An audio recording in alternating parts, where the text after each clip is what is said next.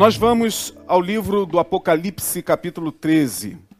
Iniciamos na quarta-feira passada uma palavra sob o tema A Marca da Besta, um outro olhar.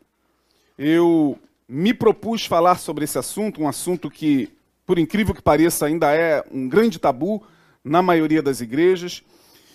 Tabu porque o próprio livro do Apocalipse se constitui um livro tabu. Não são poucos os que não quiseram muito contato com o livro. Para você ter uma ideia, Calvino, grande reformador é, suíço, ele não era muito simpatizante, não quis muito papo com o livro do Apocalipse. Né? Lutero antipatizava de longe né, com o livro do Apocalipse. Martinho Lutero, para você ter uma ideia, doutor em teologia. Né? E tantos outros não quiseram atrever-se a, a adentrar a esse livro por conta da sua complexidade. O livro do Apocalipse, falamos na semana passada, é um livro muito complexo. É um livro que está cheio de simbologia, de numerologia, de, de partes que têm a ver com, com contextos cabalísticos. É, o livro tem a ver com com, com mitologia, com arquétipos, com símbolos. E é por isso mesmo que ele é um livro aberto ainda a, a interpretações. Não existe uma interpretação única, fechada para o livro. O livro é um livro que aberto está para que nele nós possamos nos basear de acordo com a geração na qual nós estamos. Então, eu me propus falar sobre esse tema, a marca da besta, tema este que desde que eu me converti já vem sendo debatido nas, na, nos seminários, na escola dominical, livros e mais livros, é, comentários e mais comentários se falam sobre esse assunto e ninguém chega a uma conclusão. É, eu acho muito atrevimento, eu não sei se a palavra certa seria essa, mas é muito atrevimento por parte de alguns doutores da lei, né, vamos chamá-los assim, doutores da lei, escatólogos, teólogos, é, bibliólatros, que se julgam no, no, no, na posição de que entendem definitivamente o que está aqui no livro do Apocalipse. Me perdoe, querido, mas se você é um desses, acredito que nós não tenhamos nenhum deles nos acompanhando, mas se você é um desses, eu lamento, lamento muito, porque eu, na minha, na minha humildade, quando abro o livro do Apocalipse, eu preciso estar com o meu olhar atento à minha geração e aos acontecimentos que estão diante de mim, para que, com o livro aberto e com a profecia que nele está, viva e eficaz, eu possa me guiar dentro daquilo que eu entendo ser um, um, um, contexto que ainda não está definitivamente cumprido, mas que de alguma maneira está caminhando para o seu cumprimento. Então, aos doutores de plantão, é, nós queremos deixar essa palavra porque Muitas vezes a gente afirma, como eu mesmo já afirmei tantas vezes, e tantos de nós, né, no passado já fizeram tantas afirmações, né? A besta já foi tanta gente, a besta já foi presidente, a besta já foi papa, a besta já foi imperadores, a, a besta já foi tantas personagens que passaram pela história que até hoje ninguém ninguém chegou a lugar nenhum. E a famigerada marca da besta também. Eu falei aqui, a marca da besta é, é, é, é tudo que, que a imaginação teológica e a elucubração daqueles que se arrogam no direito de, de, de, de fechar um contexto no livro do Apocalipse afirmam. Né? Então a, a, marca já foi é, aquele código de barras. Né? Ah, nós temos aí o QR Code né, para fazer o, o, o ofertório está aí na tela, ah, você pode olhar aí na tela que você vê um QR Code. Né? Então, no passado, isso aí poderia ser também a marca da besta para muita gente. E as pessoas, elas, é, é, já, já deram tantos nomes né, a tantas personagens, ou seja, tantas personagens já receberam é, essa, esse estigma da besta e tantos símbolos, né, símbolos, símbolos, por exemplo, antigos, como, como por exemplo, o, o yin e o yang, aquele, aquele, aquele símbolo do, da união do bem e do mal, do taoísmo, já chamaram aquilo de marca da besta, já chamaram tanta coisa de marca da besta que, sinceramente, a minha intenção não é, não é essa. Eu não estou aqui como doutor da lei, eu não estou aqui como um exímio teólogo para ficar aqui cansando vocês com é, afirmativas que não chegam a lugar nenhum. Eu quero pegar os princípios desse texto. E lemos no capítulo 13 sobre a revelação que João recebe sobre a marca da besta, onde ele vai dizer: Eu pus-me sobre a areia do mar e vi subir do mar uma besta que tinha sete cabeças e dez chifres, e sobre os chifres dez diademas, e sobre as cabeças o nome de blasfêmia, e a besta que vi era semelhante ao leopardo, e os seus pés como os de urso, e a sua boca como a de leão. E o dragão deu-lhe o seu poder e o seu trono e grande poderio e viu uma de suas cabeças como ferida de morte, e a sua chaga mortal foi curada, e toda a terra se maravilhou após a besta. E adoraram o dragão. Aí está um, um, um animal mitológico. Dragões são animais mitológicos, mas está aqui no Apocalipse. É, que deu à besta o seu poder. E adoraram a besta, dizendo: Quem é semelhante à besta? Quem poderá batalhar contra ela? E foi-lhe dada uma boca para proferir, proferir grandes coisas e blasfêmias, e deu-se-lhe poder para continuar por quarenta e dois meses. E abriu a boca em blasfêmias contra Deus, para blasfemar do seu nome e do seu tabernáculo e dos que habitam no céu. E foi-lhe permitido fazer guerra aos santos e vencê-los, e deu-se-lhe poder sobre toda tribo e língua e nação.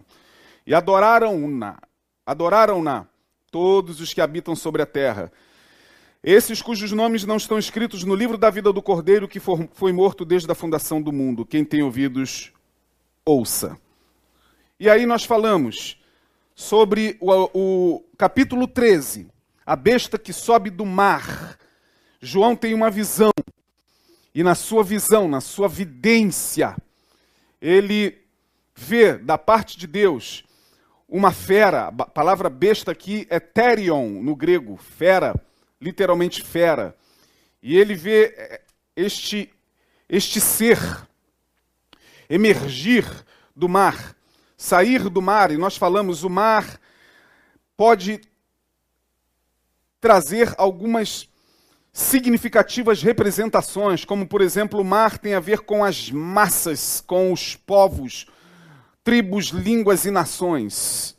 Portanto, o mar também pode apontar para esse inconsciente coletivo.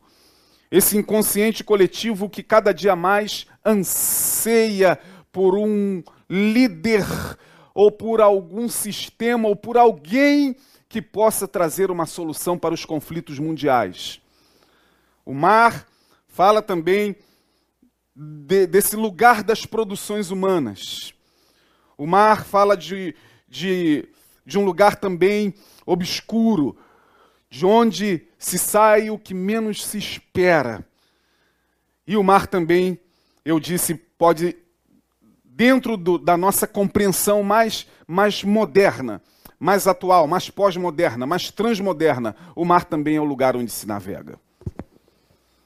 Portanto, a besta que sobe do mar, dentro dessas possibilidades que aqui falei sobre o que pode significar o mar, a besta está sendo construída nesse mar para que ela possa surgir e aparecer, seja ela um sistema, seja, seja ela um alguém que possa representar esse sistema, e nós não sabemos ao certo e não podemos asseverar ao certo se será um sistema ou se será alguém que representará um sistema, porque provavelmente, pelo que nós lemos na palavra, essa besta terá cara Paulo vai dizer sobre o filho da iniquidade, lá escrevendo aos Tessalonicenses, o homem da iniquidade, o filho da perdição. Portanto, bem provável é que essa besta tenha cara. Não sabemos se será uma, uma, uma, um rosto humano totalmente, mas que haverá uma representação humana, é bem provável que sim, não podemos afirmar. Nós falamos também que será um ser híbrido, no verso 2.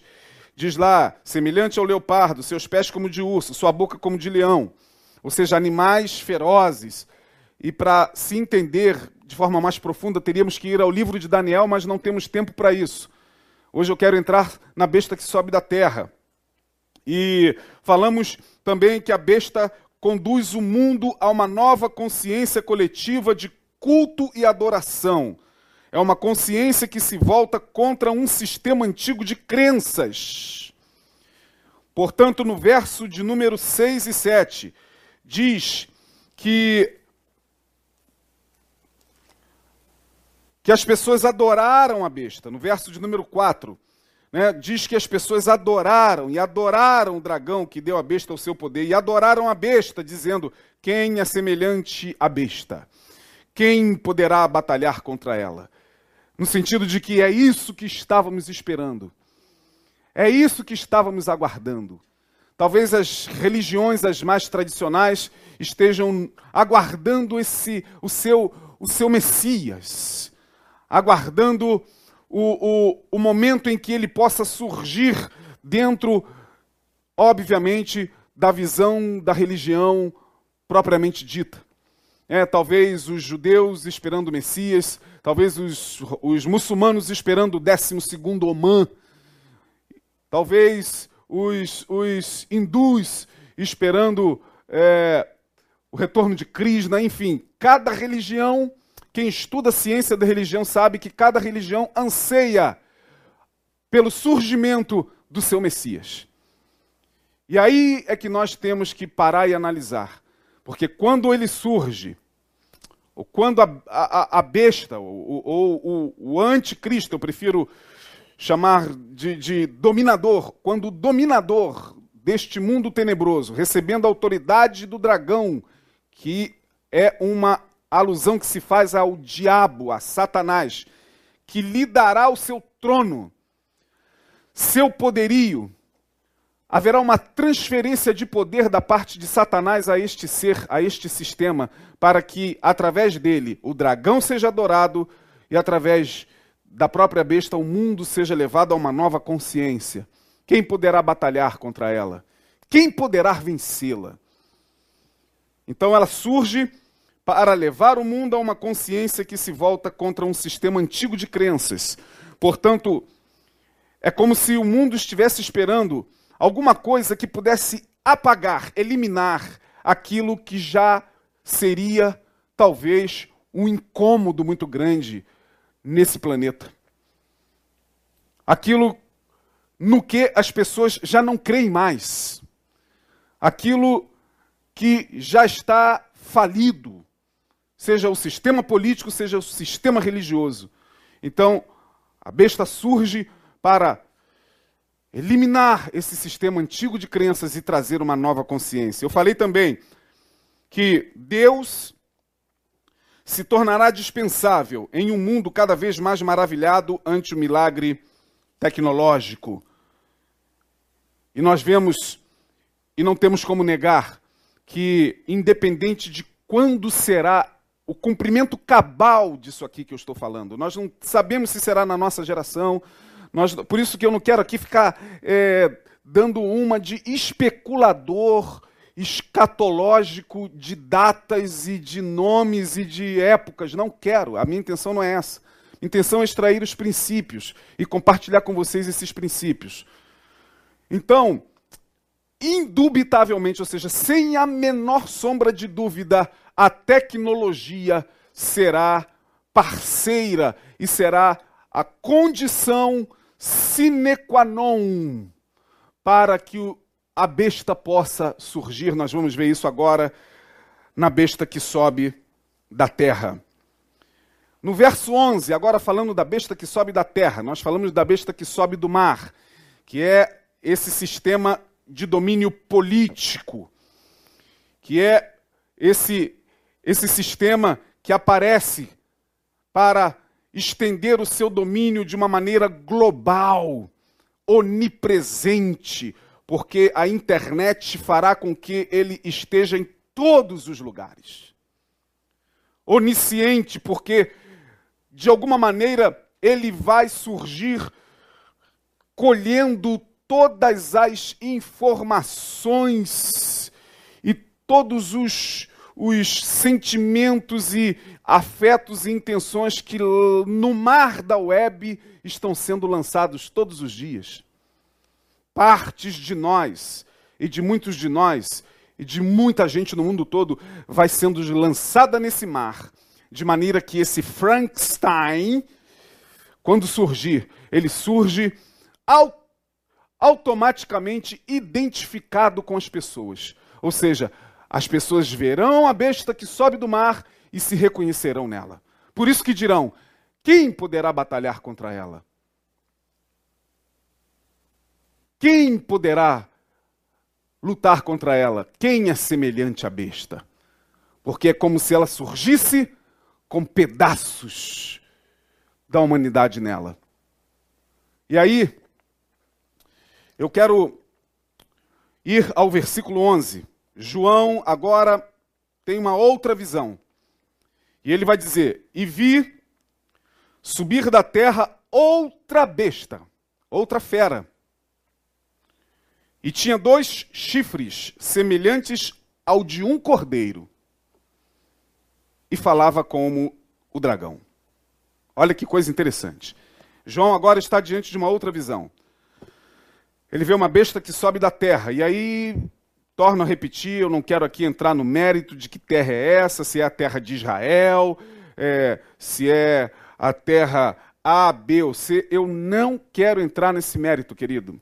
Eu, eu, eu, eu já me libertei dessa coceira escatológica há muito tempo.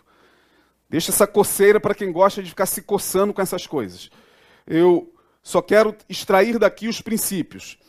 É, é, sobe da terra e exerce todo o poder da primeira besta na sua presença. E faz que a terra e os que nela habitam adorem a primeira besta a segunda besta que João vê, que sobe da terra, que era semelhante a um cordeiro, mas falava como dragão, exerce todo o poder, todo o poder da primeira besta. E faz com que a terra e os que nela habitam adorem a primeira besta, cuja chaga mortal fora curada. E faz grandes sinais, de maneira que até fogo faz descer do céu a terra, à vista dos homens, e engana os que habitam na terra com sinais que lhe foi permitido que fizesse em presença da besta, dizendo aos que habitam na terra que fizessem uma imagem à besta, que recebera a ferida da espada e vivia. E foi-lhe concedido que desse espírito à imagem da besta, para que também a imagem da besta falasse e fizesse que fossem mortos todos os que não adorassem a imagem da besta. E faz que a todos, pequenos e grandes, ricos e pobres, livres e servos, lhe seja posto um sinal na mão direita ou na testa. Não é na mão direita e na testa, é na mão direita ou na testa, para que ninguém possa comprar ou vender senão aquele que tiver o sinal, ou o nome da besta, ou o número do seu nome. Aqui há sabedoria. Aquele que tem entendimento, calcule o número da besta, porque é o número de homem, e o seu número é 666. João está agora diante daquilo que subentende-se ser o poder religioso. A besta que sobe do mar é esse domínio político que se estabelece globalmente no mundo. Porém, Sempre foi assim na história. A religião sempre esteve de mãos dadas com a política. A religião sempre esteve por detrás dos poderes deste mundo, abençoando-os, ungindo-os, santificando-os por vezes de forma profana. Foi assim ao longo da história do Império Romano com imperadores sendo empossados com a bênção dos papas. imperadores cruéis, imperadores sedentos de poder, que chegavam ao trono com a bênção e a unção dos papas, dos sacerdotes. E agora surge uma outra besta que é o poder da religião, que aparece para ratificar, para endossar, para confirmar a primeira besta, para proclamar como o profeta, como João Batista fez com Jesus, a besta que sobe da terra, será esse João Batista daquele que será o anticristo. E ele surge, e surge que o culto à imagem estará em um nível hiper avançado. E não somente a imagem será adorada, mas o, e não só ela terá a sua imagem, como de alguma maneira essa imagem falará. Para espanto e maravilha de todos os que habitam na terra, a imagem vai ganhar poder para falar. Olha o verso de número 15. E foi-lhe concedido que desse espírito à imagem da besta, para que também a imagem da besta falasse e fizesse que fossem mortos todos os que não adorassem a imagem da besta. A impressão que, que nós temos é que este ser, este sistema, esse filho da iniquidade, esse homem, ou este ciborgue, sei lá o que, que possa ser essa, essa besta, estará em um lugar inalcançável. Ninguém poderá chegar a ele e ele poderá chegar a todos. Onde ele está? Está em todos os lugares, falando a todas as nações, em todos os idiomas, aparecendo em todos os lugares ao mesmo tempo. Talvez de todas as formas possíveis. Na forma de Jesus para os cristãos, na forma de, de Messias para os judeus, na forma de, de décimo segundo Oman para os muçulmanos, em, de todas as formas. A imagem dele estará falando. Tecnologia. Tecnologia, não tem como. João viu algo extraordinário. Tecnologia fazendo com que imagens possam falar.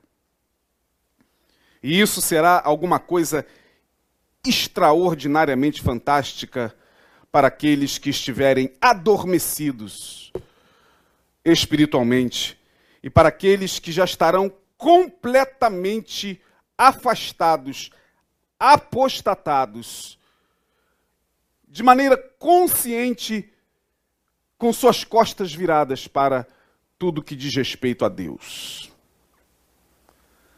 Porque Paulo diz que ele vai se assentar no trono de Deus, querendo parecer Deus e agindo como Deus. E respondendo, respondendo aos anseios do coração como Deus. E por último, diz o texto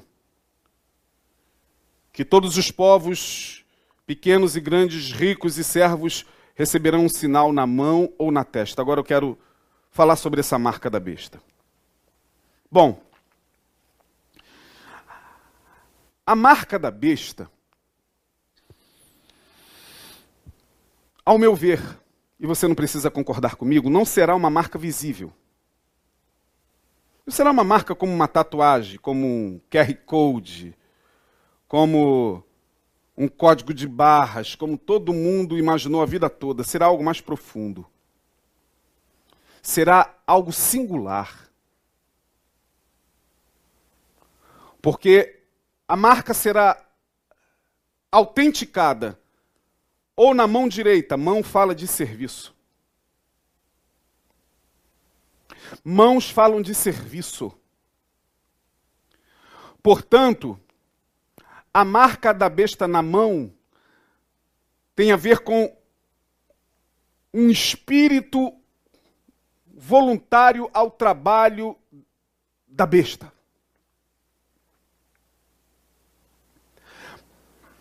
Marca na mão tem a ver com o trabalho. E geralmente o trabalho manual, o trabalho, é feito por aqueles que ocupam a, a parte mais baixa da pirâmide. Por isso que diz: faz com que pequenos e grandes, ricos e pobres, livres e servos, lhe seja posto um sinal na mão direita ou na testa. E a testa? Ah, será que vai ter aqui um 666? Eu fico assim até muito. É, como é que eu diria? Acho muito cômico quando eu fico vendo pessoas com 666 aqui, né? Supostos satanistas, que ficam botando 666 na, na cabeça para impressionar as pessoas. É, e todo mundo, oh meu Deus, a marca do diabo, 666. Não, para mim a marca na testa tem a ver com alguma coisa que modificará a consciência das pessoas. Algo que estará em um nível muito mais profundo do que o corpo. Algo que fará com que as pessoas, voluntariamente, recebendo a marca na mão, voluntariem-se, inclusive para perseguir e matar aqueles que não adorarem a besta. E na testa, consciência. Uma consciência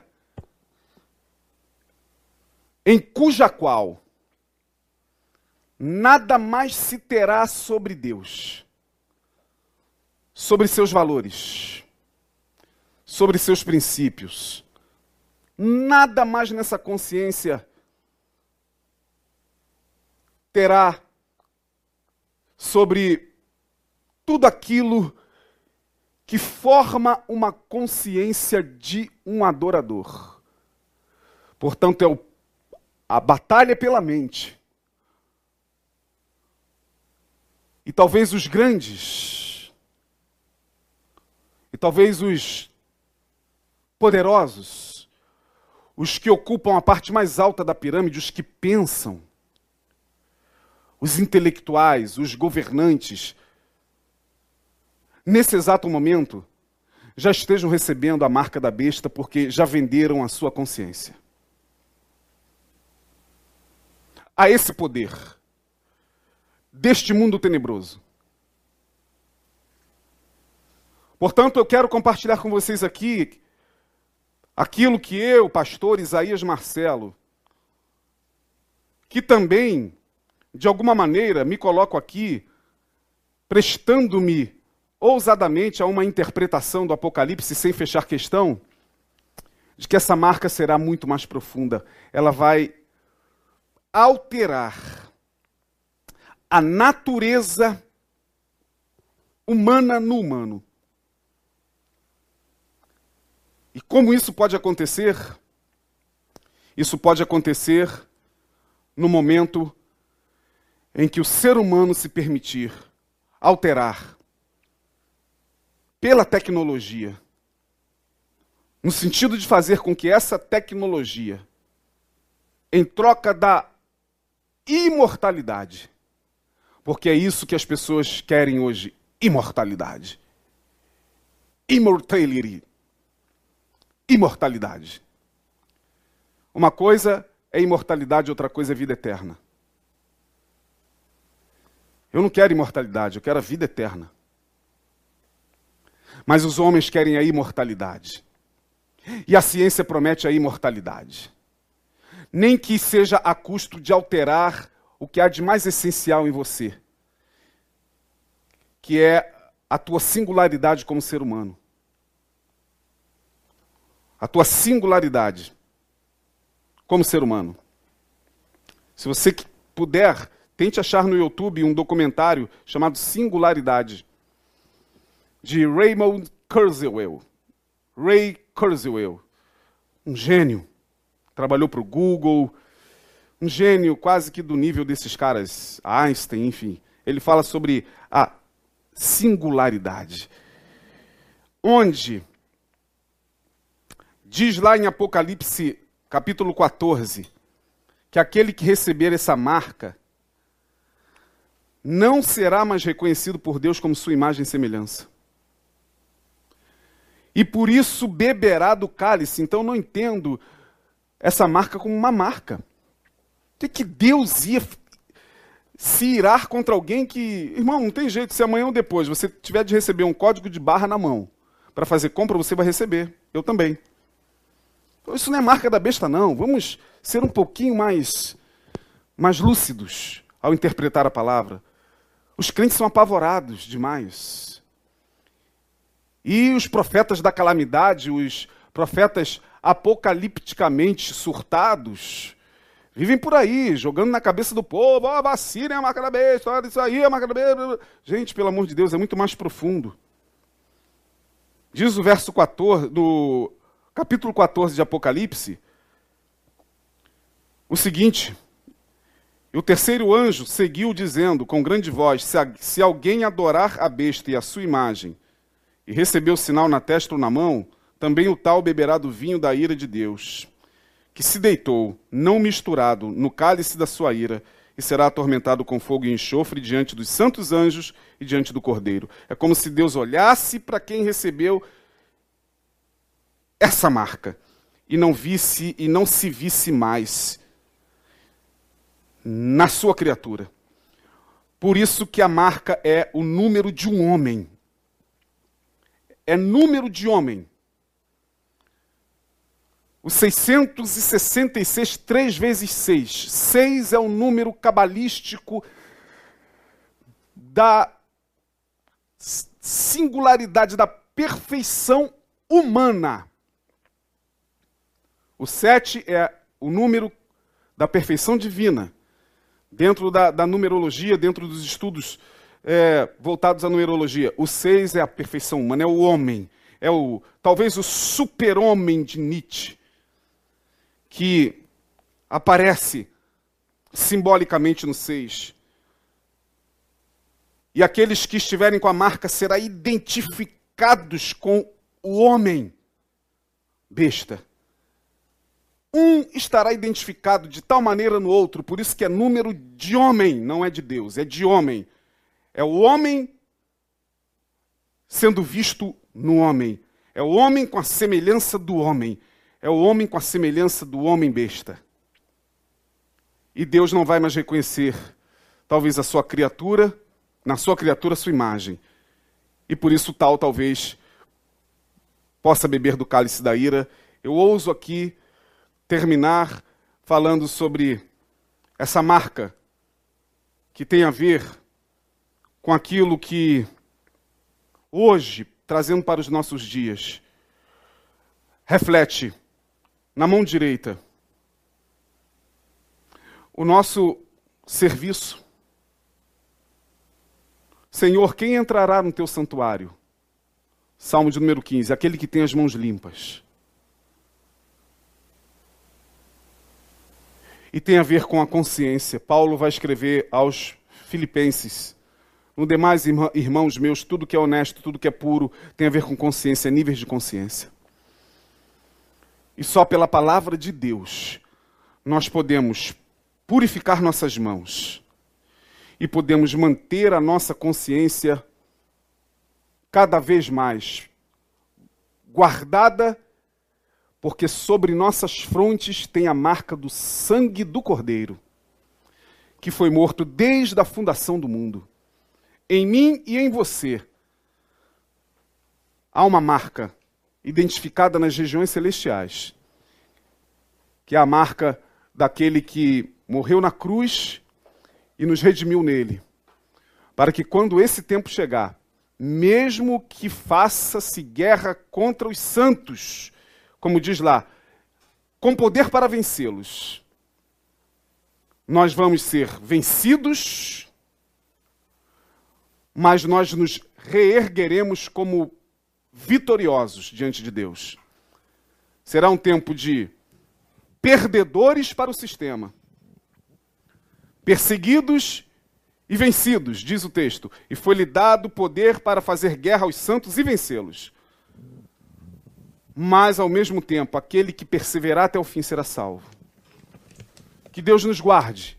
Eu não sei que tempo será esse, eu não sei se o tempo está próximo, mas que essa palavra possa alcançar o coração daqueles que nos acompanharam nesses dois estudos. Que Deus nos abençoe. Que cada dia mais nós possamos colocar nossa consciência e, e, nosso corpo, nossas mãos, a serviço daquele que nos chamou das trevas para a sua maravilhosa luz. Vamos orar. Muito obrigado, Senhor Jesus, porque tu separaste um povo a quem tu chamas de eleito, povo teu e ovelhas do teu pasto. E nós cremos, e não há nada que tire do nosso coração a certeza e a convicção de que em Ti fomos eleitos desde a fundação do mundo. Que o Senhor nos guarde nesses dias. Dias, ó Deus, nos quais o coração se angustia perante o que não sabemos do que virá, do que virá, mas dias também em que temos a certeza de que o Senhor está conosco. No nome de Jesus. Que haja paz nos corações e que todos nós tenhamos a certeza de que em Ti, estando em Ti, ó Deus, estamos seguros. Dá-nos a capacidade para apenas a cada dia vivermos como o Senhor quer que vivamos sem pensar, ó Deus, no fim, mas pensando cada dia em como se vai.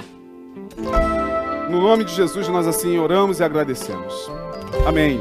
Deus abençoe, querido.